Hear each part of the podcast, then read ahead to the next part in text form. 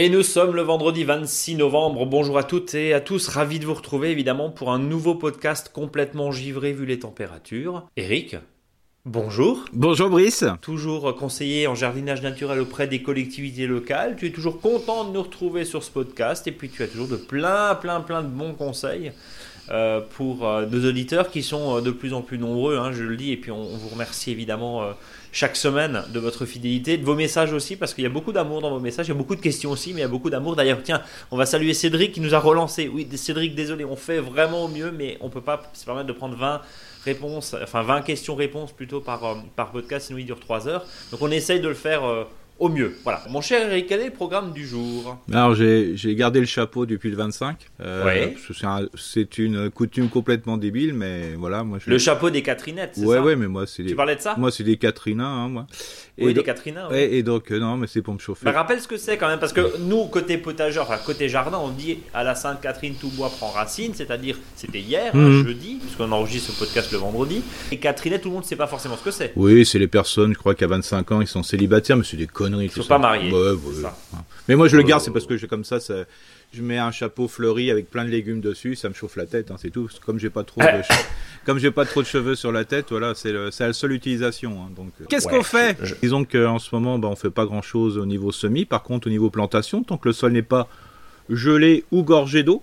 Alors quand je parle Ça, de- c'est impératif. Ouais, c'est impératif. Alors des fois, quand je dis gorgé d'eau, c'est des fois même un sol qui a été gelé. Alors bon, c'est pas le cas en ce moment, hein, et qui après qui dégèle. Ça aussi, c'est pas très bon. Hein. Je veux dire, euh, faut attendre un petit peu que le sol se ressuie. hein. Donc ça, c'est important. Donc qu'est-ce qu'on va faire? Bah tout ce qui est tout, tout, tout ce qui est- concerne le sol, le plantation, la taille.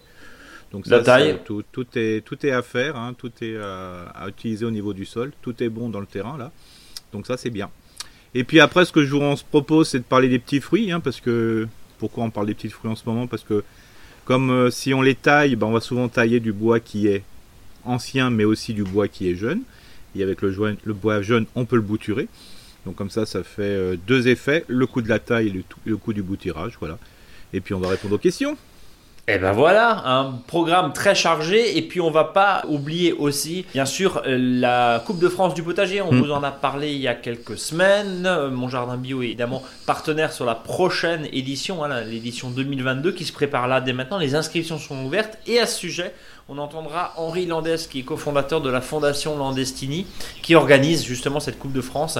On a enregistré euh, une interview il y a quelques jours et ça sera l'occasion justement d'écouter Henri et puis de, déjà qui va nous, dresser un peu le bilan de l'édition 2021 et puis bah, de voir un peu les perspectives et à qui ça s'adresse. C'est intéressant notamment pour les groupes scolaires, ceux qui, ceux qui nous écoutent, les associations sportives, n'hésitez pas à vous mobiliser. L'idée c'est de faire vivre et continuer cette dynamique autour du jardin et, et évidemment du potager. Eric, euh, tu le disais, la lune, bon voilà, euh, même si c'est pas prioritaire, Non. mais globalement, là c'est plantation, taille, travaux du sol, C'est ça, voilà. copier-coller de la semaine dernière. Complètement. Et puis là, on peut vraiment s'engager dans les tailles des arbres fruitiers parce que je sais que pas mal d'auditeurs n'aiment pas tailler quand il y a les feuilles. C'est pas simple. Et C'est vrai que là, une fois qu'il y a eu un petit coup de gel, hein, euh, quand je dis le coup de gel, c'est voilà des températures vraiment négatives pendant 2-3 jours. Là, il y a la totalité des feuilles qui vont tomber. Donc, c'est beaucoup plus facile à, tailler. Et un petit conseil euh, pendant les périodes euh, où c'est un peu tristounet, hein, il manque un peu de soleil, bah, c'est plus facile de tailler les arbres quand c'est un petit peu gris. Euh, au niveau, on voit beaucoup mieux les branches que quand on est en plein soleil. Tout peut paraître brillant. Donc, voilà, c'est une période, voilà, quand le, temps est bien gris, c'est le bon moment pour tailler les arbres.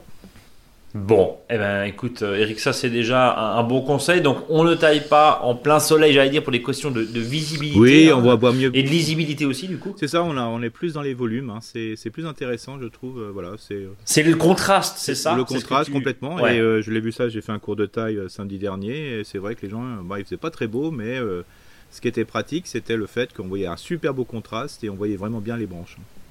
Bon, en tout cas, ce qu'on peut retenir, c'est euh, taille des fruitiers, taille des arbres ou arbustes d'ornement. On en a déjà parlé dans les précédents podcasts qu'on vous indique à, à- et qu'on vous invite plutôt à réécouter.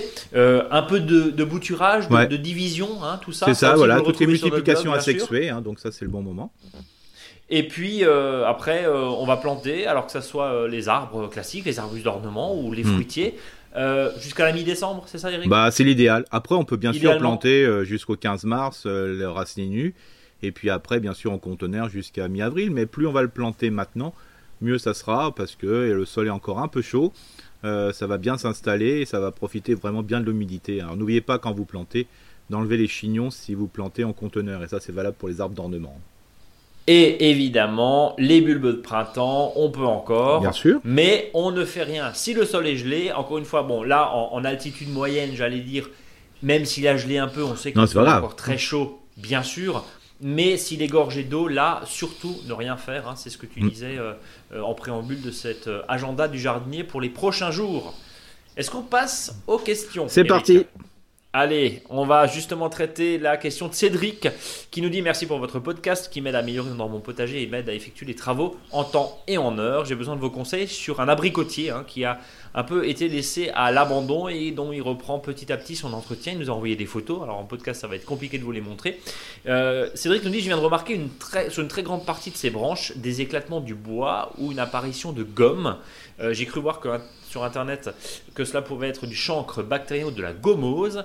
Bref, qu'est-ce que je dois faire? J'ai pu, euh, j'ai pu voir qu'on peut mettre de la bouille bordelaise, mais je suis pas trop partisan. Est-ce qu'il y a d'autres solutions? Quels sont un peu les, dosages que vous euh, préconisez Dois-je couper les branches À partir de quand Etc. Petite info complémentaire, Cédric est à Toulouse et c'est un abricotier de au moins 6 ans. Il a une grande partie de ses feuilles, euh, donc c'est peut-être pas encore le moment de tailler. Voilà, merci pour vos conseils. Continuez, You Rock. Il nous dit, bah, You aussi, euh, Cédric. Euh, qu'est-ce que t'en penses, Eric Alors, il faut savoir que la gommose, hein, ou l'émission de gomme, c'est une réaction normale de l'arbre.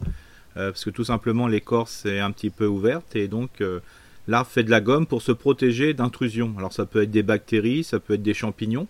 Alors, souvent, c'est une maladie qu'on appelle le monilia. Hein, donc, enfin, le champignon, c'est le monilia. Et la maladie, c'est la moniliose qu'on observe d'ailleurs sur d'autres arbres que l'abricotier. Hein, sur le cerisier, il y a beaucoup de gomme. Alors il faut savoir que la réaction de faire de la gomme, c'est une très bonne chose. Alors surtout, n'enlevez pas la gomme. C'est quoi C'est une protection, c'est ça C'est une protection, voilà, complètement. Hein. ça, je dirais, ça englobe la, maladie, ça empêche justement l'écorce de, continuer à se fissurer. Donc c'est vraiment un cataplasme que l'arbre se fait lui-même. Alors bien sûr, euh, s'il y a de la gomme, c'est une bonne chose que l'arbre réagit, mais s'il y a beaucoup de gomme, ça veut dire qu'il y a une forte attaque de l'arbre.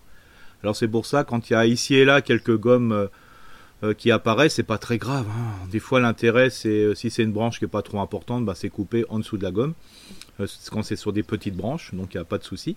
Bien sûr, à chaque fois qu'on fait cette opération-là, après, on désinfecte son sécateur avec voilà un alcool. Hein. L'alcool pour laver les mains contre la Covid, bah, ça c'est le bon alcool qu'il faut utiliser. Donc ouais, du gel hydroalcoolique. Le gel hydroalcoolique, hein, voilà. Donc ça, c'est vraiment pratique.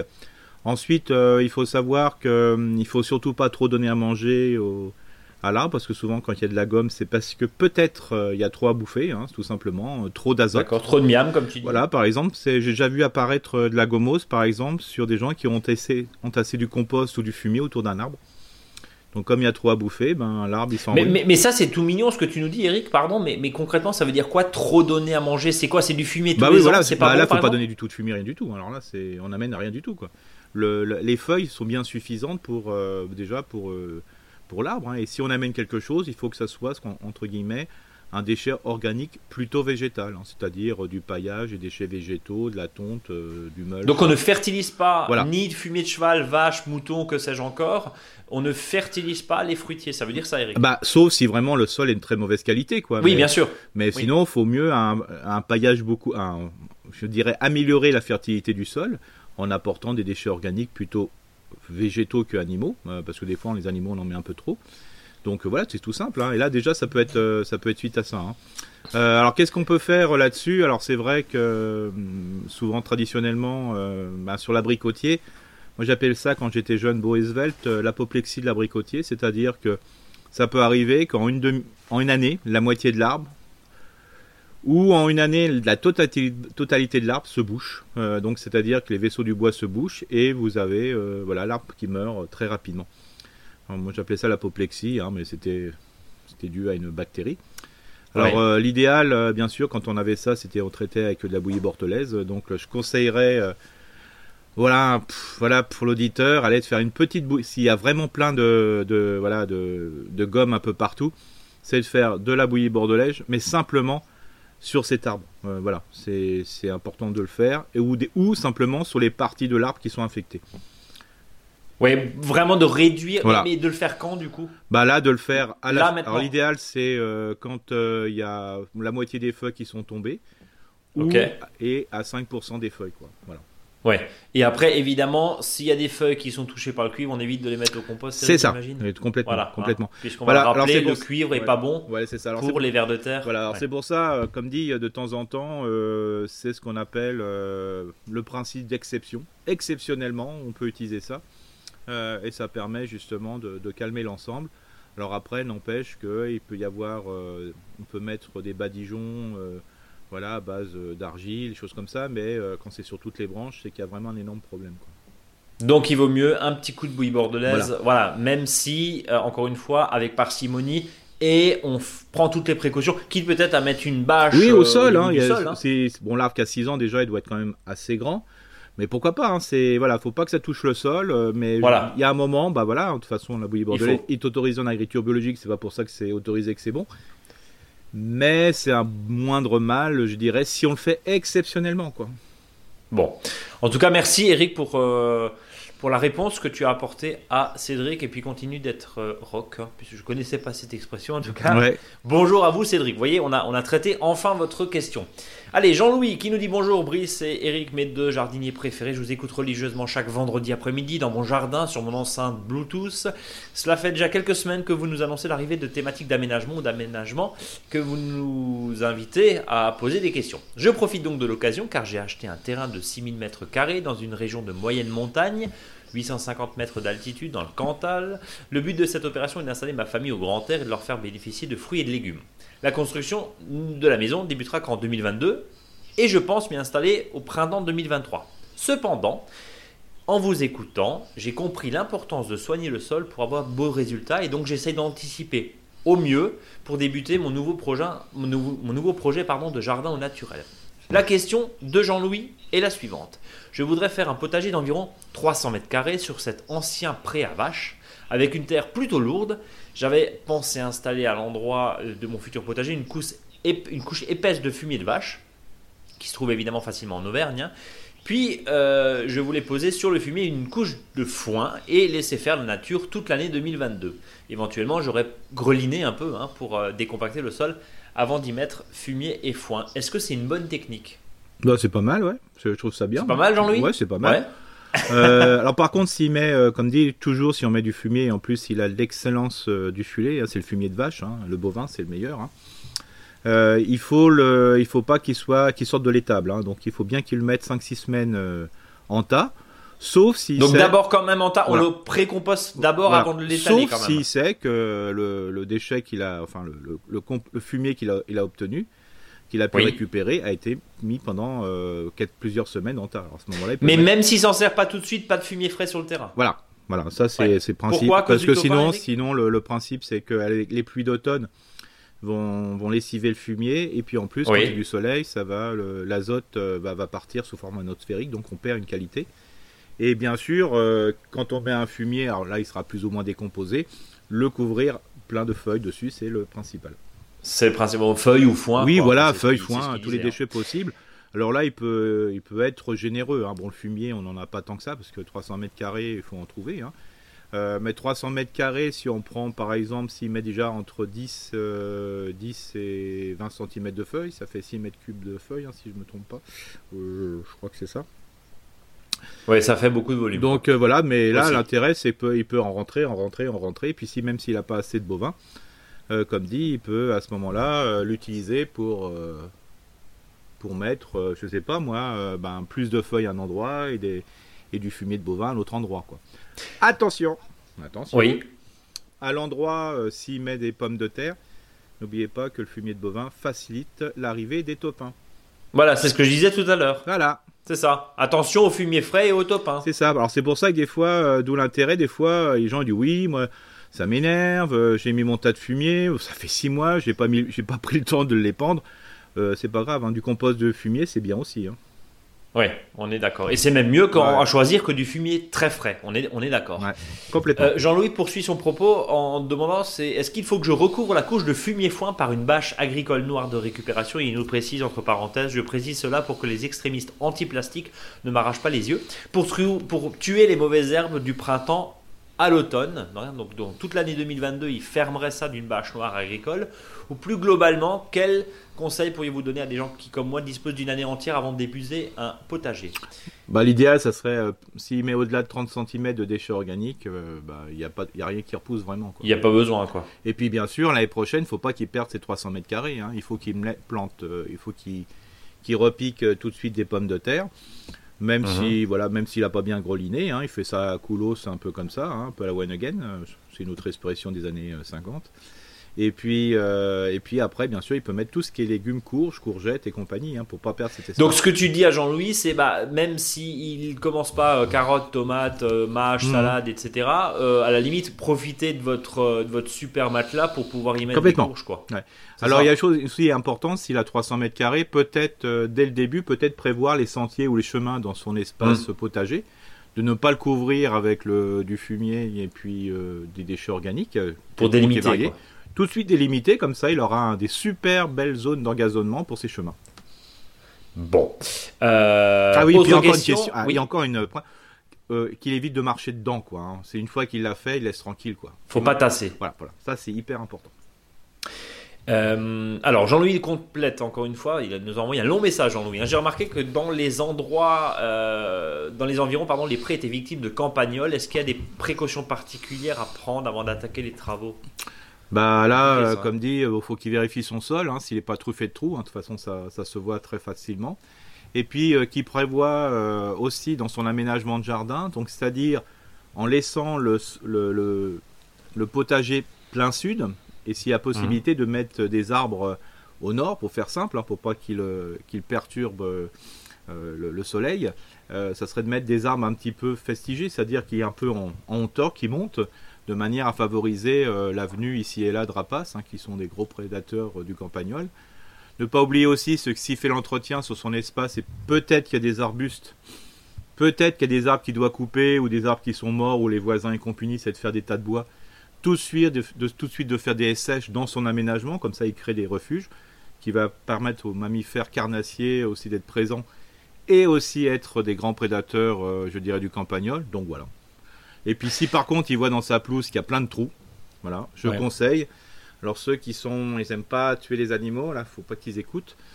Euh, bah, le principe c'est bah voilà faut il peut y avoir du piégeage hein, qui peut être fait hein, sur euh, s'il y a trop de campagnols quoi hein, c'est voilà à bout d'un moment euh, Ouais, c'est compliqué parce que euh, alors qu'on n'est pas concerné, hein, c'est facile, mais euh, euh, quand on a ah une parcelle de, enfin une parcelle, on va dire une planche, pardon plutôt, d'une trentaine, cinquantaine de choux comme tu as pu l'avoir, Eric, parce que toi tu as, ce problème-là des campagnols et que tu as la moitié qui est ravagée, t'as un peu les boules quoi. C'est ça, voilà, c'est clair, clair. Et puis bon voilà après.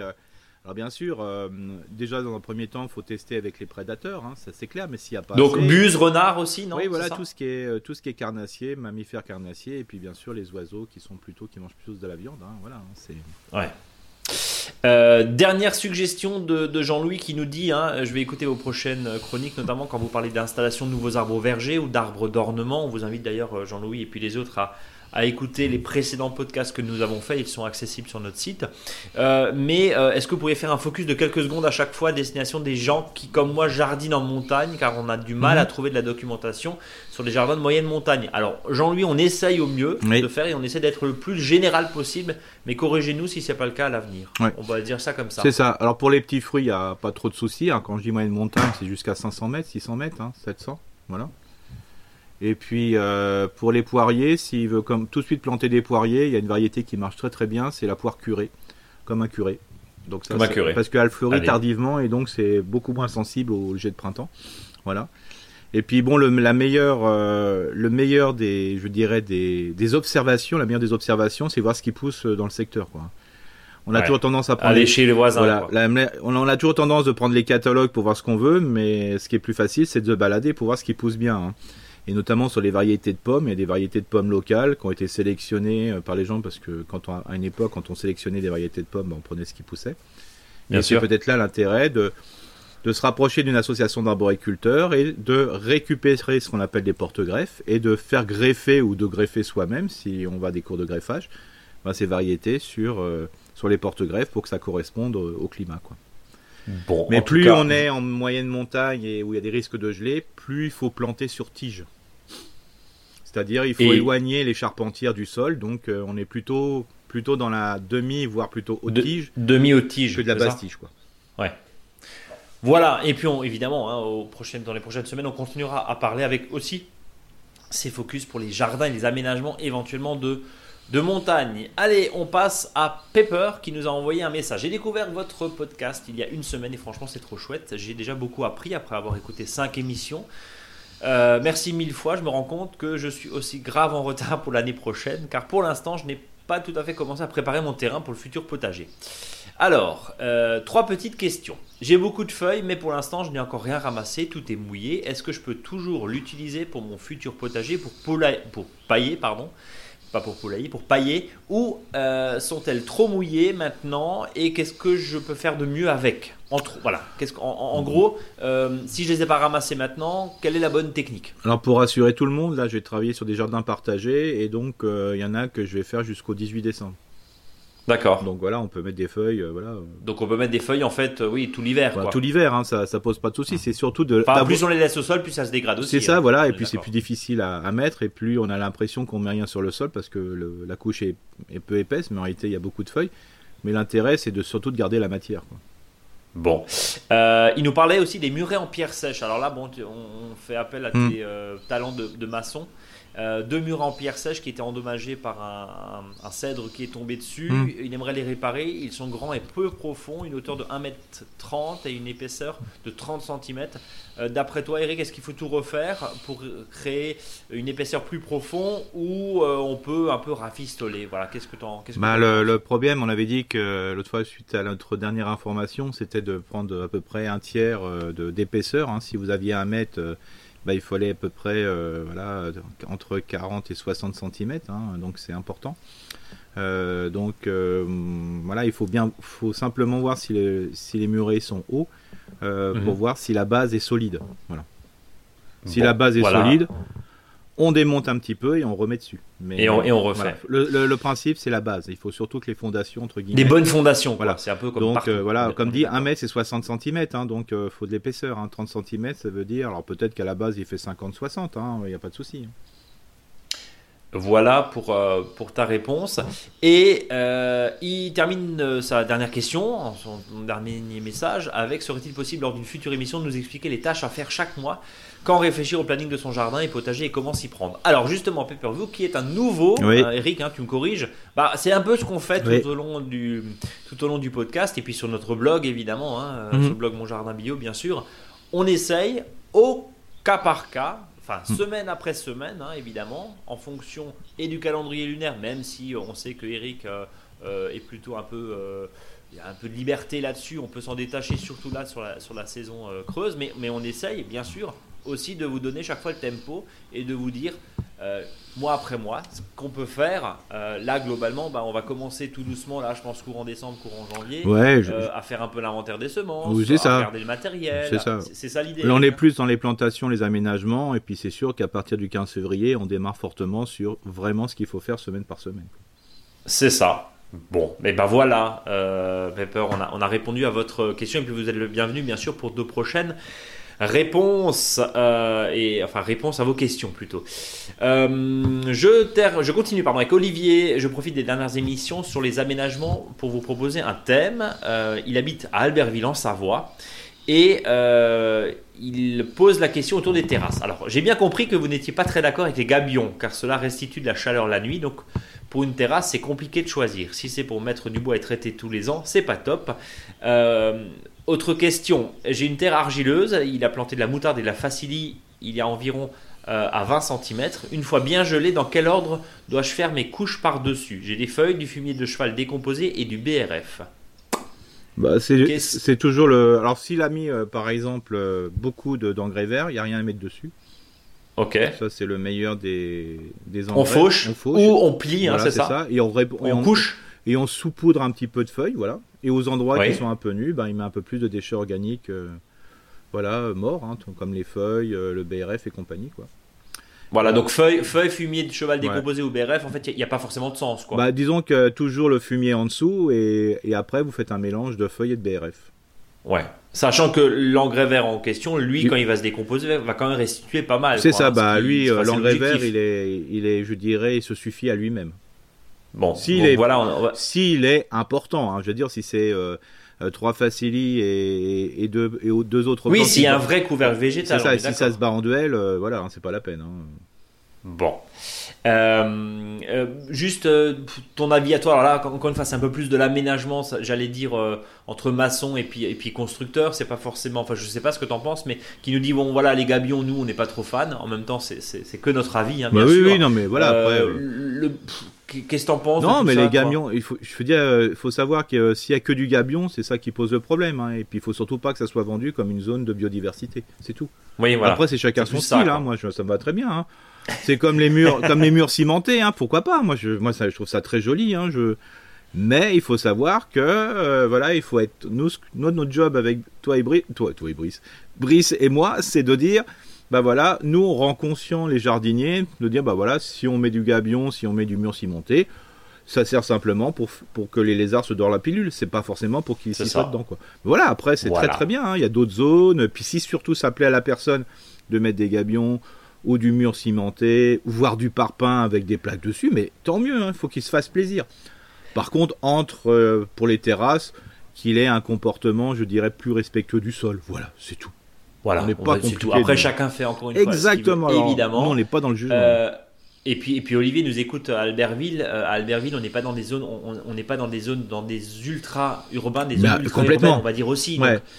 Voilà, c'est pas du tout la même approche non, plus. Non, non, non, complètement, euh, complètement. Hein. voilà, si vous êtes en maison individuelle, effectivement, euh, avec euh, beaucoup de terrain tout autour, l'incidence n'est pas la même qu'en plein centre d'une ville ou d'un village, où là, effectivement, bien sûr, tout le tous les minéraux vont. Non, l'autre fois, j'étais sur. justement, on avait fait un tour avec des jardiniers. Vous avez la route.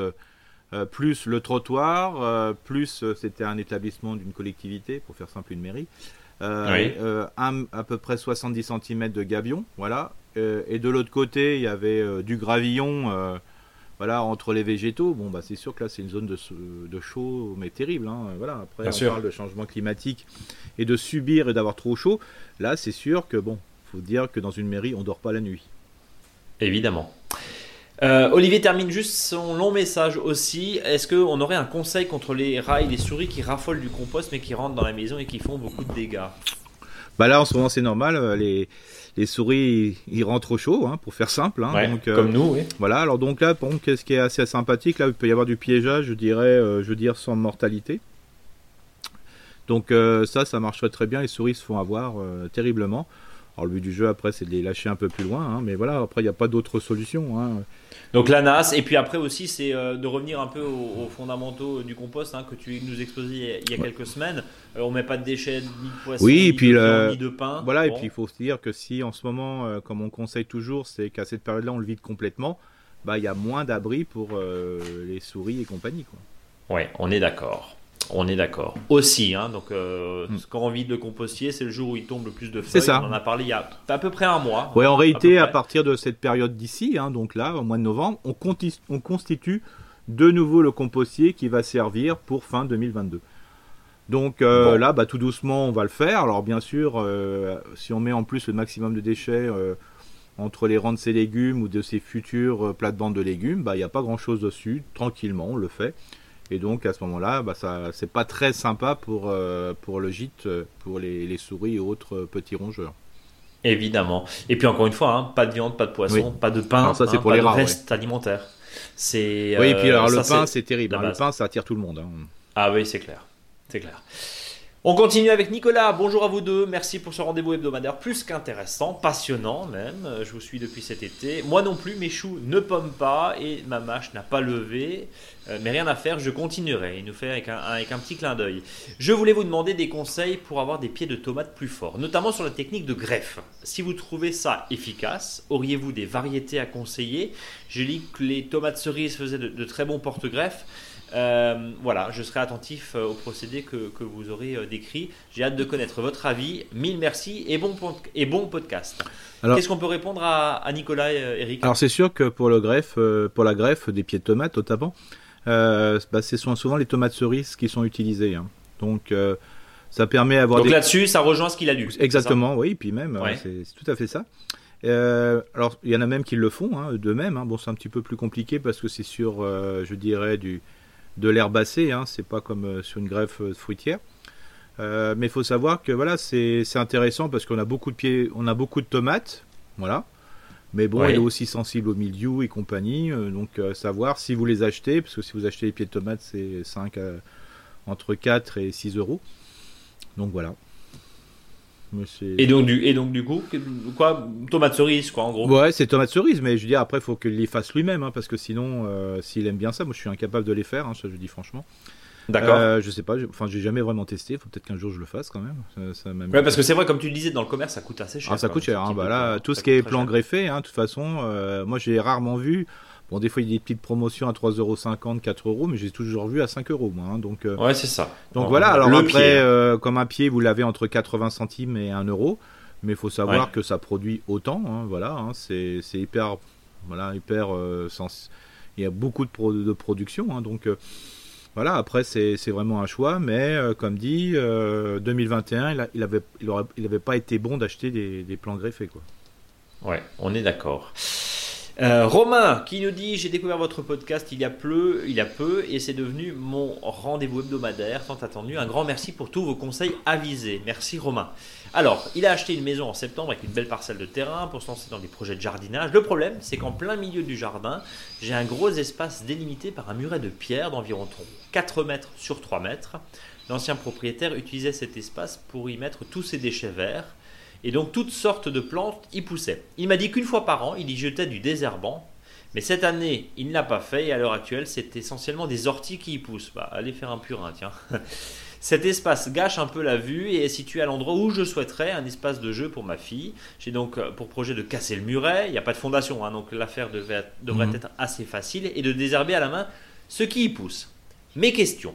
En regardant rapidement dans cet espace, j'ai pu voir qu'une bonne couche d'humus y est présente est-il possible d'utiliser cet humus pour le potager malgré le fait que l'ancien propriétaire utilisait du désherbant et ensuite, euh, pour les herbes qui s'y trouvent, puis-je utiliser ces végétaux pour du compostage de surface? En gros, il nous pose souvent la question voilà, des résidus un petit peu du désherbant. Euh, si je peux pas l'utiliser euh, comme je vous le décris là, qu'est-ce que je peux faire de, cet espace? Quels usages me conseillez-vous? Comme dit, tout dépend du type de, désherbant. Ouais, si de désherbant quoi. Si c'était un fanant, ça va à peu près. Si c'était un systémique, euh, ça, ça pose souci. Bah, moi, je dirais que non au potager. Ça, c'est clair, net et précis. S'il doit vider le, le, déchet, moi, je le mettrais plus au pied, euh, je dirais. Euh, quoi, des roses et des, tuyas, Voilà, c'est ça, des, des plantes qu'on ne consomme pas, comme ça, et pas trop non plus. Comme ça, on est sûr, quoi. Voilà, et le déchet aussi, parce que voilà, je sais pas ce qui était utilisé. Alors, si c'est un vieux truc euh, récupéré chez un agriculteur, un bon mélange. bien sûr. Voilà, donc je sais pas. Là, c'est hyper compliqué. Alors, si c'était entre guillemets, c'est pas bien, bien que je veux dire, mais si c'était du Roundup, un glyphosate, c'est bon voilà, c'est moins grave entre guillemets que certains euh, produits qui avaient à une époque, euh, et qui a toujours d'ailleurs. Oui, parce qu'en plus de ça, le particulier ne respectait pas forcément ah, pas du tout. comme un professionnel ah, doit bah, le faire. Ah bah oui, mais ça c'est sûr. Et, du coup, Romain, euh, voilà, si vous avez un doute, et alors soit le truc ultime, bon, s'il faut enlever les déchets, au pire en déchetterie, au mieux. oui, puis c'est compliqué en déchetterie parce que souvent la déchetterie n'accepte pas de terre. Hein. Le terre, non mais je parlais des végétaux qui étaient au-dessus. Ah oui, voilà, d'accord, oui, mais, voilà. Mhm. Mais mais, euh, mais voilà, et au mieux, bah voilà, sur les sur ouais. paillage euh, d'ornement, au moins c'est plus tranquille. Ouais, complètement. Vous aurez l'esprit plus tranquille. Complètement. On va juste saluer Marine, parce que suite à l'appel que tu nous as lancé la semaine dernière sur les différents aménagements, euh, Marine nous a envoyé quelques photos voilà, de, ces aménagements. Donc merci. Alors il n'y avait pas de message, j'avais juste les photos, donc je ne sais pas comment on devait interpréter un petit peu le, message de Marine, mais voilà, on a bien reçu votre, euh, vos infos. Eric Oui. On va dire évidemment à tous nos auditeurs qu'ils peuvent continuer à nous envoyer leurs questions bien sur contact@monjardinbio.com. Hein, contact@monjardinbio.com. Euh, c'est intéressant aussi de faire comme le premier cher auditeur, là, Cédric, qui nous mettait un petit peu où vous êtes, parce que c'est vrai que ça diffère un petit peu hein, entre les, conseils euh, pour euh, la moyenne montagne, pour de la haute montagne, entre guillemets, ou du bord de mer. C'est pas du tout les mêmes climats, donc on essaye un petit peu de s'adapter. Et puis euh, là, je vous propose de retrouver justement Henri Landès au sujet de la Coupe de France du potager. Et on va reparler de cette Coupe de France du potager puisque les inscriptions sont ouvertes. Souvenez-vous, on en a longuement parlé en cette année 2021. Hein. ça s'est déroulé de février à juillet. Et puis euh, régulièrement dans ce podcast, des jeunes, des équipes, des tout jeunes, des un peu plus vieux ont pris la parole dans ce podcast pour partager leur expérience et surtout ce partage. Hein. On a euh, interrogé des CCAS, on a interrogé des écoles maternelles, des primaires, des centres de loisirs. On a interrogé Henri, on a interrogé qui d'ailleurs? Énorme, énormément de monde. Euh, on est parti en Guadeloupe, on est parti à la Réunion, je crois, il me semble. En tout cas, euh, Henri me dit, me dit, en tout cas, on va en parler avec Henri Landès, qui est cofondateur de Landestini. Bonjour Henri. Bonjour Brice. Tout va bien? Très très bien, merci. J'espère que vous et toutes les personnes qui écoutent sont fort aussi. Eh ben, écoutez, euh, Henri, on a eu des très bons retours, notamment. Euh, alors, c'est marrant parce que c'est les plus jeunes hein, qui ont touché évidemment euh, nos auditeurs, puisque nous, on a continué les podcasts, bien sûr, cet été, cet automne. Et puis, c'est vrai qu'on a eu des messages par la suite de très positifs, très très positifs. Notamment le, le, dernier podcast où on avait une école maternelle, on avait fait la prise de son début juillet, on l'avait diffusé, je crois, fin août, pendant nos congés. Et, en fait, oui, c'était, euh, c'était plein d'espoir. Donc, c'était vraiment très, très, très euh, positif. Euh, on rappelle en deux mots qui c'est Landestini? À quoi ça sert? Qu'est-ce que vous faites, Henri, justement? J'espère qu'on est utile en tout cas. Landestini, c'est une association loi 1901, soutenue aussi par un fonds de dotation, mais c'est surtout une association loi 1901 qui œuvre pour euh, la reconnexion à la terre, la nature et la ruralité, et qui agit à travers des projets d'éducation, euh, d'éducation des jeunes, euh, de sensibilisation du grand public, notamment des sportifs. On a une action sportive et, aussi qui accompagne des entrepreneurs qui essayent d'avoir un impact sur l'économie locale. Tout ça en faveur de la biodiversité, de l'alimentation durable, de l'agriculture durable. Et euh, nous sommes une organisation qui a bientôt trois ans, petite dizaine de personnes à temps plein euh, salariées, euh, des super stagiaires apprentis, une, très très belle équipe avec qui j'ai la chance de travailler, autant en Auvergne-Rhône-Alpes que partout en France. Bon, eh ben en tout cas, on va parler bien sûr de cette édition 2022 qui se prépare dès maintenant. Et avant ça, un petit euh, flashback, comme on dit. Euh, on va déjà reparler de cette première édition. Quel est le bilan, Henri? Comment ça s'est déroulé? Alors, il y avait effectivement la remise des prix qui était très digitalisée, hein, vu les circonstances.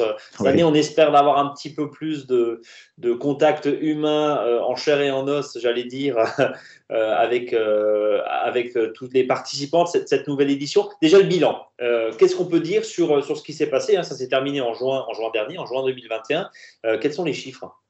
Un bilan extrêmement positif. nous avons été, hein, on, s'est régalé en fait parce que, alors on a beaucoup travaillé, ce qui ne veut pas dire qu'on ne s'est pas épanoui tout au long du concours, mais euh, nous avons eu beaucoup plus de participants euh, que notre objectif euh, initial, qui était autour d'une trentaine, quarantaine d'établissements scolaires. Et en fait, presque 500 se sont inscrits et ont participé.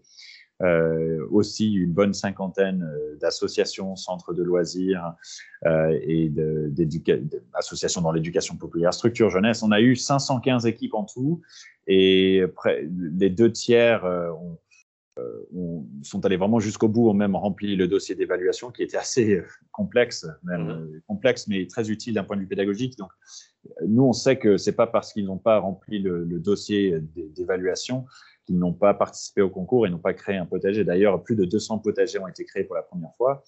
Donc créés, hein, il faut bien dire créés, voilà. Absolument. Nouveaux potagers c'est important parce que on voulait absolument que à la fois les personnes, les établissements qui avaient déjà un potager participent et l'entretiennent, trouvent en la Coupe de France du potager une raison de plus pour l'entretenir, et que une grosse partie de nos participants soient aussi euh, des établissements qui se disent euh, on l'a jamais fait, faisons-le. Et en plus, il y a un concours et un dispositif d'accompagnement qui va nous aider. Donc, euh, cela fait en tout 10 000 jeunes quand on regarde la composition des équipes selon les formulaires d'inscription on a à peu près 10 000 jeunes quand même qui ont participé et c'est dans 86 départements qu'ils ont été représentés, donc euh, vraiment partout en France, dont 31 équipes dans des territoires d'outre-mer, euh, la Guadeloupe, euh, la Réunion et puis le, la Guyane.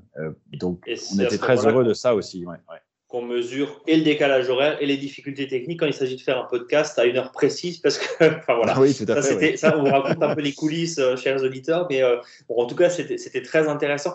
Euh, votre ressenti à vous cofondateur à l'initiative de ça c'est quoi? C'est est-ce que c'est le, même constat que nous on a eu ici quand on a fait les échanges c'est-à-dire plus c'est petit plus c'est motivé plus c'est petit plus c'est débordant d'énergie et extrêmement enthousiasmant enthousiastes, euh, mais finalement, euh, euh, même des gens qui avaient, enfin des gens, pardon, des, ados qui avaient une quinzaine d'années, ils étaient absolument passionnés par ça.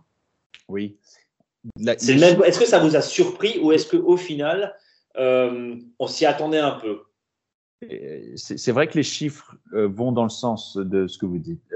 Il y a quand même, il y a eu beaucoup plus d'écoles maternelles et écoles primaires. C'est les écoles primaires hein, qui ont été les plus représentées que de collèges et de lycées.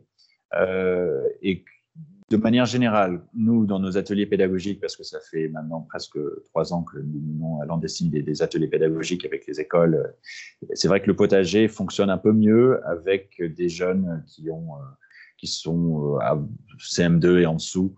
En revanche, euh, nous n'abandonnerons déjà jamais euh, faire ateliers pédagogiques potager avec des collégiens et des lycéens parce que nous estimons qu'il faut continuer à faire cette éducation à la nature concrète, pratique, main dans la terre tout au long de la vie. Et d'ailleurs, nous souhaitons aussi que les adultes participent de plus en plus à ça dans leur quotidien, à chaque semaine. Nous estimons que c'est aussi fondamental de savoir produire de la nourriture que de savoir lire, écrire et compter. Et ça, c'est tout au long de notre vie. Mais c'est vrai que euh, le collège, mais surtout le lycée, il y a une sorte de déconnexion presque avec euh, la, les, sorties nature, euh, les pédagogie un petit peu. Oui, effectivement. Et donc, c'est un peu dommage parce qu'il n'y a rien euh, dans la nature humaine qui fait qu'on devrait perdre cela. C'est Oui, il y a les distractions de l'adolescence. Euh, un petit peu. Ah, Henri, entre TikTok et la courgette, pardon. Euh, bon, voilà, c'est un peu moins sexy la courgette que, que, TikTok, quoi. Enfin, bon. Ouais, mais vous, vous touchez à quelque chose d'important. Il faut qu'on rende le potager le plus sexy possible pour les adolescents. Et euh, bon, on va pas faire de jeux de mots et trop de blagues avec le potager, mais disons que bon, on pourrait peut-être se permettre de, déborder un petit peu de temps en temps et de se lâcher un petit peu, parce que le potager permet quand même beaucoup de, de petites blagues, analogies marrantes, quoi. En tout cas, ce qu'on a eu euh, en interview vu dans, ce podcast, Henri, clairement euh, qu'ils aient 15, 16, 17 ans, hein, je crois les, les, plus anciens, enfin, dans, les groupes scolaires, ils étaient franchement passionnés. Et même à 15 ans, 16 ans. Oui, ils étaient vraiment passionnés. C'est la nuance qu'il faut absolument apporter à la réponse que je vous ai donnée. C'est qu'on a rencontré des lycéens et des collégiens qui étaient formidables. Et euh, c'est pour ça qu'on se dit, non, non, c'est pas un problème structurel. Il faut juste pousser un peu plus la communication vers les collégiens et les lycéens. Et vous l'avez dit au début, nous, on a été tellement euh, enchantés par ces jeunes et les enseignants qui comprennent aussi à quel point c'était euh, une, richesse de pouvoir faire ce potager pour leurs jeunes et de, une nouvelle façon d'enseigner. Euh, ça apporte le sourire, ça nous, donne de l'énergie, ça nous donne envie de continuer. Et, on ne peut pas en fait se tromper avec le potager. On ne se trompe pas, quel que soit l'âge de la personne, quel que soit le profil. Ça permettait aussi à des jeunes qui avaient des difficultés scolaires parce que issus de l'immigration peut-être avaient des problèmes avec la langue française, euh, ou des élèves qui étaient dans des euh, situations un peu défavorisées d'un point de vue économique et quartier, qui retrouvaient énormément d'épanouissement et une expression beaucoup plus facile à travers le potager, mettre les mains dans la terre, euh, communiquer très différemment avec leur père. Et nous, on, est, on a été très émus par ça avec notamment le potager et euh, le gratouillage de terre, on va dire ça comme ça, euh, comme un prétexte, comme un, comme un lien avec, dans certains cas, des éducateurs euh, et des personnes effectivement avec des situations sociales un peu compliquées, hein, que ce soit que, que, ça soit dans leur cadre de vie, à la maison ou dans des quartiers défavorisés, comme on dit. Et c'est vrai que c'était assez intéressant. alors, parlons d'aujourd'hui, Henri. Si vous voulez bien, vous avez ouvert donc les inscriptions à plus large public, hein, établissements scolaires, associations et structures jeunesse, mais aussi les clubs de sport, les associations sportives, etc. C'est quoi le cru 2022 de la Coupe de France du potager? Effectivement, on s'est dit, ça a été un succès dans les établissements scolaires. Ça ne veut pas dire que ce sera la même euh, réussite, euh, ça sera la même, le même impact avec d'autres publics, mais il faut essayer. Il faut essayer parce qu'il y a urgence. On a tous besoin de se reconnecter plus collectivement, hein, pas vous, euh, Brice, par votre métier, et heureusement que vous êtes. Et donc, je fais le clin d'œil très positif envers On fort et, et, et vraiment ravi d'être partenaire parce qu'il faut sensibiliser le plus grand nombre. Mais collectivement, nous avons tous besoin de continuer et, sinon découvrir, commencer, de mettre les mains dans la terre, de contribuer à de la végétalisation et de la régénération de la biodiversité comestible. Et donc, d'autres publics, il faut les motiver. On s'est dit, on va l'ouvrir aux clubs de sport et aux associations sportives. C'est en lien avec notre programme de sensibiliser les personnes qui pratiquent un sport ou le sport euh, à l'activité physique, le, la, la, santé, le lien avec l'environnement, l'alimentation saine, l'eau de qualité, l'air pur, les paysages entretenus, etc. Donc, on va ouvrir aux clubs de sport et aux associations sportives, ce qui sera un beau défi parce que la plupart des clubs de sport euh, notamment son statut associatif, euh, ont beaucoup de choses à faire, euh, maintenir leurs membres, surtout pendant cette période Covid. Il faut déjà que nous intégrions dans, cette communication le fait qu'il faut rester actif, il faut réfléchir, il faut apprendre de nouvelles choses, il faut rester actif aussi pour rester en bonne santé. C'est pas nouveau, ça, c'est depuis les Grecs qui ont compris ça. Euh, c'est une chose que nous sommes en train de perdre. C'est pas juste à cause du Covid, c'est aussi les écrans, c'est aussi le fait que le, le, véhicule euh, a pris beaucoup de place dans notre dans notre vie depuis des décennies. Bon, c'est pire aux États-Unis, mais peu importe. Nous avons besoin que dans un cadre sportif, là où on fait du sport, ben, c'est intéressant de cultiver un potager. Ça va que animer un club positivement. Ça va donner encore plus une raison de rencontrer deux membres de notre club, des associations. Et, il y a aussi des espaces. Il y a des espaces. On n'a pas besoin de beaucoup d'espace, mais que ce soit sur des golfs, alors là, parlons pas, il y a beaucoup d'espace. Et on a un beau partenariat d'ailleurs avec une entreprise qui gère les golfs qui s'appelle U-Golf. On est très, très heureux de ça. On, les salue pour leur engagement de, diffuser l'appel à participation de la Coupe de France potager au sein de leur golf. C'est pareil aussi pour des, des, des, des clubs qui sont dans la randonnée, euh, qui sont dans la, nature, euh, qui ont plein d'espace, mais aussi que ce soit des clubs de tennis, euh, avec nos partenaires avec le TCP d'ailleurs, on a mis en place le Tennis Club de Paris, on a mis en place un potager chez eux, eux ils participent, mais même clubs de natation, les centres équestres, etc. manger, de toute façon, on a tous besoin de le faire. Donc on invite les clubs de sport et les associations sportives à se lancer avec énormément d'enthousiasme dans la Coupe de France potager. On va vraiment euh, accompagner les, participants du début jusqu'à la fin. Alors justement, on parlait d'accompagnement. Euh, Henri, concrètement, qu'est-ce que vous faites? Est-ce que euh, vous avez une partie justement euh, d'accompagnement et, de suivi, hein, bien sûr, sur, euh, sur parce que c'est quand même une compétition, il y a des prix à la fin, hein, bien sûr, que j'ai eu le plaisir d'ailleurs de participer à, à, distance, on, va en parler tout à l'heure, mais, mais, concrètement, voilà, quels sont aujourd'hui l'accompagnement dans le cadre de cette, de cette Coupe de France du potager? Nous allons déjà à disposition des outils pédagogiques très utiles, très faciles à comprendre, pour euh, lire, euh, visionner, écouter sur comment on met en place un potager. Ça, c'est le premier, c'est le BABA, c'est important. Dès que vous vous inscrivez à la Coupe de France du potager, euh, on est là, on est réactif, on vous salue, on vous félicite, on vous dit vous êtes gagnant rien qu'en vous inscrivant. Ça, c'est important. C'est vraiment important dans les discours d'ailleurs, parce que on veut que ce soit une compétition saine avec de l'entraide. C'est pas une compétition rude où il y a oui, en jeu des. Voilà. Mais c'est important. Mais et donc, le guide du potagiste, c'est un guide que nous avons écrit nous-mêmes, qui explique de A à Z comment on met en place un potager, les outils qui sont nécessaires, comment on comprend le sol, euh, comment est-ce qu'on oriente le potager dans l'espace que nous avons, prendre en compte l'ensoleillement, le, vent. Euh, ensuite, on parle des semis, comment on fait les semis, euh, quand on fait les semis en pleine terre, comment on le fait, les petites choses à, regarder, etc. Il y a tellement de tutoriels magnifiques en ligne qui existent en papier, euh, on n'est pas du tout les premiers à avoir fait ça. Valorise énormément d'ailleurs de vidéos YouTube, que ce soit de Damien Descartes sur permaculture agroécologie et que ce soit euh, écouter des super podcasts comme On s'aime fort pour apprendre sur le potager. Il y en a, a d'autres, hein, mais absolument, oui, bien sûr. Mais je n'allais pas faire la pub pour quelqu'un d'autre en tout cas. Mais en tout cas, en ce qui concerne les, podcasts, mais effectivement, euh, c'est vraiment riche et donc on, on les met quand même sur notre plateforme. Ça, c'est autre chose. Donc vous pouvez consulter sur le site on fait un travail qui n'est pas le seul, mais qui est un travail de centraliser un petit peu euh, des outils assez intéressants et utiles. Ensuite, on fait des visioconférences. Alors, les visioconférences, vous allez me dire, mais est-ce que euh, vous n'êtes pas en train de déconnecter de l'essence du projet, c'est-à-dire de mettre des gens derrière l'écran? Oui et non. On a des personnes dans toute la France et c'est super intéressant d'avoir des questions précises posées par les participants et ensuite, avec un expert du potager, les prendre une par une et, y répondre. Et donc ça, on fera chaque mois au moins. Euh, donc les participants posent des questions et nous, on répond à leurs questions de manière précise et on le fait en direct d'ailleurs. On l'enregistre pour qu'ils puissent le regarder en replay, mais on, le fait aussi en direct sur les réseaux sociaux. Euh, c'est assez interactif, c'est très, euh, c'est amusant. on passe un très bon moment là-dessus. Donc ça, on le fait régulièrement. Ensuite, on va aussi on lance des petits défis, des petits cadeaux.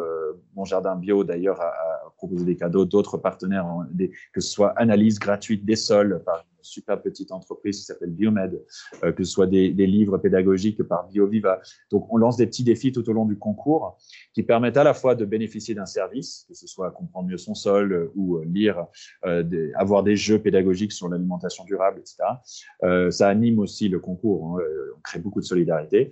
On a un groupe Facebook qui était foisonnant l'année dernière. Il y a eu plus de 300 participants au groupe Facebook. Et donc, ça, c'est des référents des équipes. Donc, les capitaines des équipes par exemple pour les clubs de sport et les associations sportives, les enseignants en ce qui concerne les établissements scolaires, on va faire un seul groupe Facebook, hein, on ne va pas multiplier les, plateformes, on tous être ensemble. Là, l'échange de bonnes, pratiques a été extrêmement impressionnante. Il y a eu des posts tous les jours. Euh, j'ai besoin de savoir euh, qu'est-ce qui, va mal avec mes tomates. Euh, c'est quoi Ils postent une photo, des, des, des réponses qui arrivent dans la même heure. C'était vraiment assez intéressant de voir cet échange de bonnes pratiques. Et puis, et puis, et là, c'est un message aussi aux collectivités territoriales. On propose aux collectivités territoriales euh, de soutenir la Coupe de France potager en tant que partenaire et d'organiser soit une, une, sorte de point d'étape où on fait une animation dédiée euh, aux équipes de leur territoire, soit aller encore plus loin et d'organiser véritablement une coupe locale en parallèle de la Coupe nationale. Donc, je donne un exemple, je prends une ville qui n'est pas partenaire, comme ça c'est politiquement correct. Euh, la ville euh, de Nîmes, euh, si elle souhaite organiser une coupe locale, la coupe de Nîmes du potager, eh bien, les équipes de Nîmes bénéficieront de formations en présentiel sur le terrain, sûrement avec une association locale, feront des, formations pour les équipes qui participent sur le potager tout au long de leur coupe locale et en même temps, ils sont aussi inscrits à la coupe nationale. Donc, le dispositif d'accompagnement, il est, vraiment réel donne beaucoup de temps. Euh, on est en lien direct avec les, personnes. On a une équipe de bénévoles en plus de nos chargés de mission euh, du, projet. Donc, on essaie de vraiment faire en sorte que ce soit pas du tout on s'inscrit et après on n'entend plus rien et on, fait tout dans la nature tout, tout seul. Non, pas du tout. Alors, euh, pour être dans, le très concret, ceux qui nous écoutent, on va les rappeler, hein, que ce soit des associations sportives, que ce soit euh, des clubs de sport, que ce soit bien sûr les structures jeunesse, les associations, les établissements scolaires, des parents d'élèves qui nous écoutent, des enseignants qui nous écoutent, des sportifs, des membres des associations. Euh, comment on fait? Est-ce qu'il y a, je ne sais pas moi, une surface minimum? Quelles sont les modalités pour participer, pour s'inscrire? Déjà, ça se passe sur landestini.org, c'est bien ça, L-A-N-D-E-S-T-I-N-I.org. Euh, Henri Non, mais très très bonne question. Il n'y a pas euh, une contrainte d'espace euh, très difficile. Hein. si vous avez un tout petit espace et si vous devez mettre des bacs, il suffit d'avoir 6 mètres carrés et c'est bon. C'est-à-dire qu'on a même un prix pour l'équipe qui a fait le potager le plus réussi pour euh, un potager de entre 6 et 10 mètres carrés. Donc, si c'est très petit, c'est pas grave. C'est comme à la boxe, les poids plumes et tout ça, c'est bien. Exactement, exactement. Et euh, ensuite, si vous avez plus grand, eh bien, tant mieux. Eh vous expliquez. Euh, vous avez... et, donc, vous vous inscrivez sur landestini.org et vous avez un potager qui peut être petit, très grand, euh, et puis tout au long du concours, euh, vous, allez euh, bénéficier de ces différents types d'accompagnement, etc. Et on autorise bien sûr les bacs, apporter du terreau, et plein de façons différentes de le faire. La, contrainte que nous avons, c'est ça doit être biologique, hein. il n'y a pas d'intrants chimiques ou de produits phytosanitaires autorisés dans le règlement, c'est un peu normal. On est quand même, on promeut l'agroécologie et l'agriculture biologique, mais bon, je pense pas qu'il y a trop de questionnements là-dessus quand on s'inscrit à la Coupe de France du potager. Euh, dernière question, vous, vous parliez, euh, Henri, tout à l'heure des, euh, j'allais dire, de l'accompagnement de Landestini en, tant que, en tant pépinière, si je puis dire. Hein, le, mot, le, mot est choisi. On, parle aussi de ça, hein, d'accompagnement de, structure. Quelques petits coups de cœur là que vous, que vous suivez. Alors là, je parle plus de la fondation hein, et un peu moins du, du, euh, du, concours, mais volontairement, vous, accompagnez des structures pour qu'elles puissent se lancer avec des idées innovantes. C'est le moment de, d'en parler un petit peu aussi, parce que l'idée, c'est d'ouvrir tout ça à ceux qui nous écoutent. Oui, tout à fait. Et, vous parlez de coup de cœur au sein de la conférence potager ou au sein de l'Andesni au sens large? Au, sein de la fondation, sur les structures que vous accompagnez. Euh, vous, parliez euh, de quelqu'un qui, fabriquait, euh, qui fabriquait du matériel notamment, des, carrés potagers, etc. c'est le moment aussi. On a, on a dans notre incubateur de projets, d'entrepreneurs, de formidables projets. J'ai envie de dire, ils sont tous des coups de cœur d'un point de vue personnel, mais un exemple euh, on, a, on, avait dans notre incubateur un entrepreneur euh, qui s'appelle Stéphane Fouillot, qui a lancé un projet qui est très lié à notre discussion d'aujourd'hui, qui s'appelle Paysan de jardin. Paysan de jardin, il vend des potagers et des poulaillers clés en main pour les particuliers. Il se dit, et nous avons été fortement en soutien de ça, euh, pas tout le monde a le temps de faire de A à Z, de créer leur potager, mais beaucoup souhaiteraient le cultiver et avoir toute la petite infrastructure, euh, un système pour arroser de manière très euh, efficace, naturelle, euh, avoir aussi les plans peut-être. Et donc, il vend ce service-là. et, ça, marche extrêmement bien. On a aussi un super projet, une, une femme qui, qui, veut absolument sensibiliser à comment prendre le temps prendre le temps de, de, se connecter évidemment à la nature, mais prendre le temps aussi de se connecter aux autres, de comprendre comment gérer euh, son emploi du temps en équilibre avec soi, avec ses objectifs, parce qu'on rencontre beaucoup de personnes en fait qui, disent là je, je, croule sous le boulot, j'ai trop de choses, je suis sous l'eau, j'ai l'impression qu'on entend tout le temps ça. C'est très lié à la nature parce que quand on est dans un espace naturel, euh, dans la forêt, etc., on prend plus conscience de ce besoin de ralentir. Eh bien, son projet s'appelle Arbre Minute et elle, organise des stages pour euh, aider les personnes avec une méthodologie précise sur bah, comment est-ce qu'on ralentit, comment est-ce qu'on pratique la communication non violente et comment est-ce qu'on découvre et on identifie la biodiversité proche de moi. Ça, c'est un autre projet coup de cœur que je partagerai aujourd'hui, euh, en plus euh, évidemment de, tous les jeunes qui participent à la Coupe de France du potager. on a vraiment une chance hein, d'avoir de, des entrepreneurs comme ça dans notre réseau et, et on les félicite, on continue de les encourager. Alors, les questions, l'inscription se fait en ligne, on va le rappeler, landestini.org. Euh, le mot de la fin, oui? Il est aussi fondamental de savoir produire de la nourriture que de savoir lire, écrire et compter. Et notre vision, c'est que demain, dans trois ans, peu importe, mais demain, chaque personne peut bénéficier de mettre les mains dans la terre, se promener en forêt, d'être en contact avec la nature un peu tous les jours et je citerai euh, Fanny Agostini que vous connaissez un peu, me semble-t-il, on, me dit dans l'oreillette, finalement, c'est pas très grave d'avoir euh, un peu de terre sous les ongles. tout à fait, tout à fait. C'est ce qu'elle disait à la remise des prix euh, en juin dernier. Absolument en, visio, voilà, il faut que ça devienne à la mode. Bon, peut-être pas forcément pour un cocktail euh, mondain, mais en tout cas, dans la vie de tous les jours, c'est pas si grave que ça. Si on a un petit peu de terre sous les ongles, il faut que ça devienne fun et à la mode. Voilà, on un, un, petit peu. En tout cas, merci Henri. Euh, et ben, on va suivre ça, bien sûr, comme l'année dernière, où on va régulièrement vous faire vivre euh, bah, comment ça fonctionne, hein, des, bilans d'étape. Hein, vous reviendrez dans ce podcast. Et puis aussi les équipes. On, a, on en a vu beaucoup. Hein, on, a, parlé bien sûr, hein, on a parlé d'école maternelle, d'école primaire euh, lors de la dernière édition. Et donc l'idée, bah, c'est aussi euh, de faire des points réguliers dans, dans, dans On s'aime fort pour voir un peu où vous en êtes, bien sûr. Euh, les inscriptions sont ouvertes jusqu'à quand, oui? 11 mars 2022. 11, mars, 2022. Voilà, il n'y a, pas, euh, a pas urgence, mais euh, voilà, organisez-vous, faites cheminer cette idée-là. Tiens, pourquoi pas? Euh, Vous allez retourner à l'école, vous allez croiser des parents d'élèves, vous allez croiser les instituteurs. Là, maintenant, la, la, rentrée est bien passée. En plus, on a le temps de se poser, là, il n'y a rien à faire dehors parle au, jardin. Donc, euh, euh, mûrissez cette idée-là et puis bah, rendez-vous sur landestiny.org pour aller euh, s'inscrire ou en tout cas découvrir tout ça. Et puis, bah, ils sont là aussi, hein, l'équipe. Hein. Si vous avez des questions, bien sûr, vous pouvez les suivre Landestiny sur les réseaux sociaux. J'imagine, Henri, hein, vous, êtes, vous avez toutes les nouvelles technologies, vous aimez bien le potager, mais vous êtes totalement connecté. On essaye en tout cas, tout dans l'équilibre, mais effectivement, vous pouvez absolument nous suivre sur les réseaux sociaux et ça nous fait énormément plaisir quand on reçoit des commentaires. Et si vous avez aussi des critiques constructives, on les reçoit aussi, bien sûr, mais ça nous fait toujours beaucoup de motivation d'interagir avec les personnes sur les réseaux sociaux. Eh ben voilà, on est bon, on a fait le tour. Landestini.org, merci beaucoup Henri Landes, cofondateur de la, la fondation, l'association Landestini, et on se donne rendez-vous très bientôt. À bientôt, merci et bravo à On fort. Merci.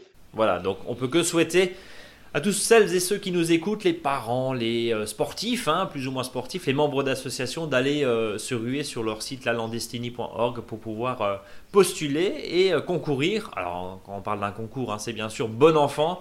c'est une compétition, mais une compétition bon enfant. Et puis, il y a plein de choses aussi à, gagner. Et ça permet en tout cas de faire vivre ce potager qui connaît quand même un, un réel engouement là depuis depuis cette crise sanitaire. L'idée, c'est que le soufflet retombe pas, on va dire ça comme ça.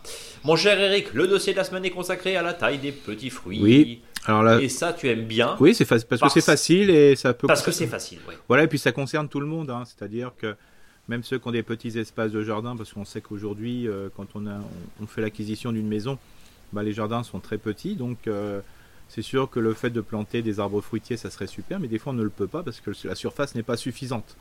Donc ça c'est vraiment intéressant, euh, je dirais, parce que les, petits fruits, c'est pas cher, globalement jusqu'à 8 euros à 10 euros le pied, voilà. Mhm. Mais un pied de très belle qualité, hein, donc qui va produire peut-être même euh, dans l'année, c'est-à-dire que si on plante en ce moment, il peut y avoir une production l'année prochaine, mais sûr vous en aurez en 2023. Donc c'est ça qui est intéressant. En plus, euh, bah, on peut avoir une gamme de produits différentes et même par espèce d'avoir des même des variations de goût, de couleur, voilà. Donc euh, pour ceux qui ont déjà les petits fruits, parce qu'il faut savoir qu'il y a à peu près trois semaines, je crois, ou quatre semaines, on avait parlé de la plantation. Euh, là maintenant c'est la taille, hein. c'est pour ceux qui ont déjà planté euh, leurs pieds il y a déjà un an, deux ans ou trois ans. Alors il faut savoir qu'un pied de groseillier de cassissier, bon s'il a duré pendant 10-12 ans c'est déjà bien, hein. donc il faut toujours penser à son renouvellement.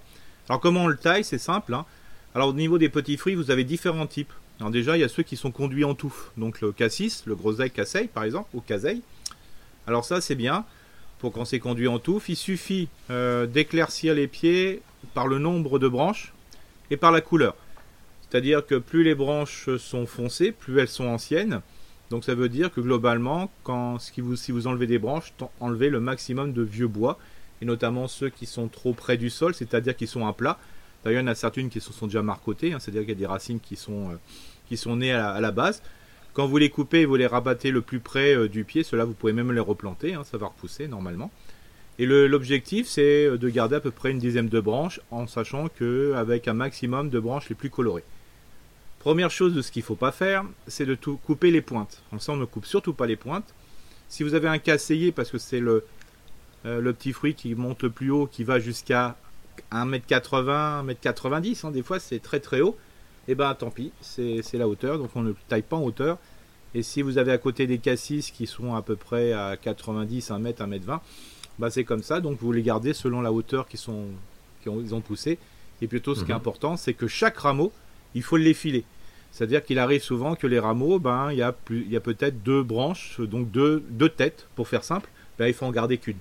De manière que le soleil rentre bien à l'intérieur pour qu'il puisse y avoir des repercements. Donc ça, c'est super intéressant. C'est quoi le nombre de, baguettes euh, Ouais, de rameaux, 10, une, dizaine, ça suffit largement. Une dizaine, voilà. voilà. Et donc le, but du jeu, c'est de bien euh, commencer au fur et à mesure. Alors c'est sûr que les premières années, ou 2-3 ans, c'est pas la touffe ne paraît pas, le pied ne paraît pas vieillissant, mais au bout d'un moment, c'est facile à les repérer. Hein. c'est de vraiment les, les branches qui sont les plus tortillées, les plus vieilles. Et puis surtout, ce qui est important aussi, c'est que si vous le coupez, euh, coupez-le vraiment au ras le plus près possible du sol, sinon vous allez voir apparaître des espèces de champignons plats. Alors c'est pas très grave entre guillemets parce que c'est simplement des champignons qui poussent sur le bois mort.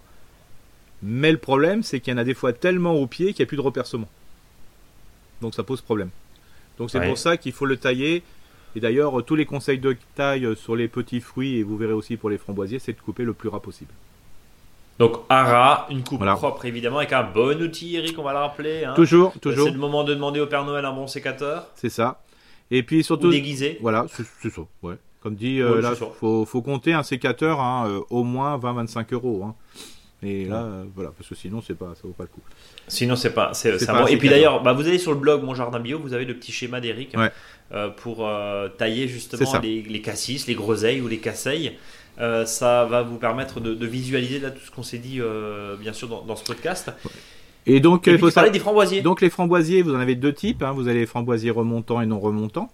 Alors, on va tout de suite euh, parler des framboisiers remontants, c'est-à-dire ceux qui ont produit là tardivement. Hein. là, à mon avis, euh, maintenant c'est terminé. Une fois qu'il y a des coups de gel, c'est terminé. Hein. Même si vous avez quelques fleurs, elles vont pas venir. Donc, l'objectif, c'est que ces cannes qui viennent de produire et qu'il y en a certaines qui sont encore en fleurs, vous les coupez de moitié ou aux deux tiers. Voilà. Euh, si vous avez peut-être oublié des branches mortes dedans, bah, vous les enlevez. Et puis ça, vous restez comme ça euh, jusqu'au printemps. Ces branches-là vont refleurir et donner, et donner des framboisiers au printemps. Alors ça, c'est une technique. La même technique pour les variétés remontantes, c'est de couper tout à ras. Comme ça, euh, par contre, vous n'avez pas de production de printemps. Mais par contre, vous avez des plus belles productions à partir du mois d'août, quand les, les framboisiers qui auront poussé à partir du printemps vont commencer à se mettre à fleur. Après, vous avez les, les d'autres framboisiers, ce qu'on appelle les non remontants, c'est-à-dire ceux qui vont produire qu'une seule fois. Sauf, en 2021, il y a certains framboisiers qui étaient non remontants qui remontent. Euh, voilà, ça c'est le changement climatique avec le trop de flotte, euh, trop mauvais temps. Mais ça, on va le mettre de côté. Et donc, euh, il faut savoir que ces framboisiers non remontants, ben, eux, ils ont produit au mois de juin en quantité. Les cannes qu'on produit en quantité ont desséché. Donc là, vous avez pu peut-être déjà les couper, ou c'est le moment en ce moment de le faire. Les cannes qui ont poussé durant 2021 vont produire en 2022, donc celles-ci, il faut garder les plus belles. Et bien sûr, ce qui n'est pas le cas des framboisiers entre guillemets non euh, remontants, les framboisiers remontants, ça demande quand même euh, voilà, de les palisser hein, sur des fils ou entre des fils, comme vous voulez. Et si vous avez vraiment des grandes cannes, bah, je veux dire, 1,70, 1m80, c'est euh, la bonne taille. Moi, je 1m60, jusqu'à 1m80, vous rabattez les cannes. Hein. Euh, si vous avez des cannes qui sont trop petites, c'est tout simplement parce qu'il n'y a pas assez à manger. Donc là, euh, contrairement à nos fruitiers de, tout à l'heure, là, là, on peut donner un peu de, de ça, Justement, les petits fruits. Tiens, on va parler fertilisation, Eric. Concrètement, c'est quoi? C'est un peu de compost une fois par an? Voilà. Donc, par exemple, c'est de balancer du compost très bien décomposé au pied. Voilà. D'accord. Pour les tout ce qui est petits fruits, je dirais en touffe, casseille, cassis, groseille. Combien 10 cm Non, non, non, quelques 2, 2 cm, 2, 3 cm, et mettre plein de feuilles. Voilà, 15-20 cm de feuilles. Comme ça, le compost va compenser ce que vous avez cueilli, pour faire simple. Mhm. Et puis pour les framboisiers, là, euh, comme le système racinaire n'est pas très plongeant, hein, c'est pas le cas du cassis et compagnie, euh, là, il faut plutôt remonter un peu le sol. C'est là qu'il faut mettre 30, 40, 50 cm de feuilles d'apport alors bien sûr, la question de tout à l'heure, dire bah voilà, il y a des vieilles feuilles qui commencent à traîner. Là, il faudra en mettre moins. Le, quand je vous dis, quand nous on vous dit mettre 30 à 50 cm d'apport, cette feuille balayée, hein. on est bien d'accord. On est d'accord. Voilà.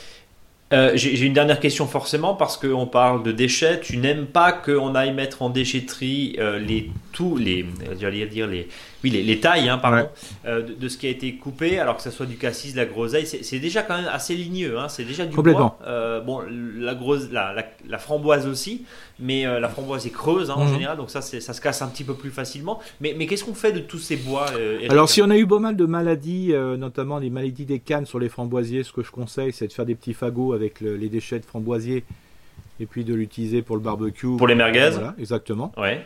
Pour euh, les autres petits fruits, ben ça vous pouvez les pré-broyer hein, ou les couper en petits morceaux. Hein, quand des fois euh, il y a 4-5 branches, couper en, de, en tronçons de 5 cm, vous laissez sur le sol, euh, ça, ça pose aucun souci. Sinon, bah, si vous avez un broyeur, voilà, ou si vous avez une ESH, vous pouvez les poser dessus. Hein, c'est vraiment, voilà, vraiment une utilisation à voir. Attention pour les cannes, si vous avez des cannes qui sont tordues ou des, des cannes où il y a eu des, surtout on voit des espèces de renflures dedans, c'est parce que peut-être vous avez ce qu'on appelle la saisie. Euh, pas, du douanier ni. Euh, c'est la saisie, c'est une bestiole qui, qui, attaque les cannes. Là, c'est plutôt vous les brûler tout simplement. Alors quand je dis brûler, c'est optimiser le brûlage hein, par utilisation pour le barbecue. Pour le barbecue, oui, puisqu'on va rappeler, hein, c'est défendu bien sûr de brûler interdit euh, parce que, déchets verts. Alors, souvent on pose la question pourquoi c'est interdit de brûler des déchets verts? Parce que les déchets verts c'est considéré comme une ordure ménagère et on n'a pas le droit de brûler les ordures ménagères parce que ça crée beaucoup de, de gaz à particules. Voilà.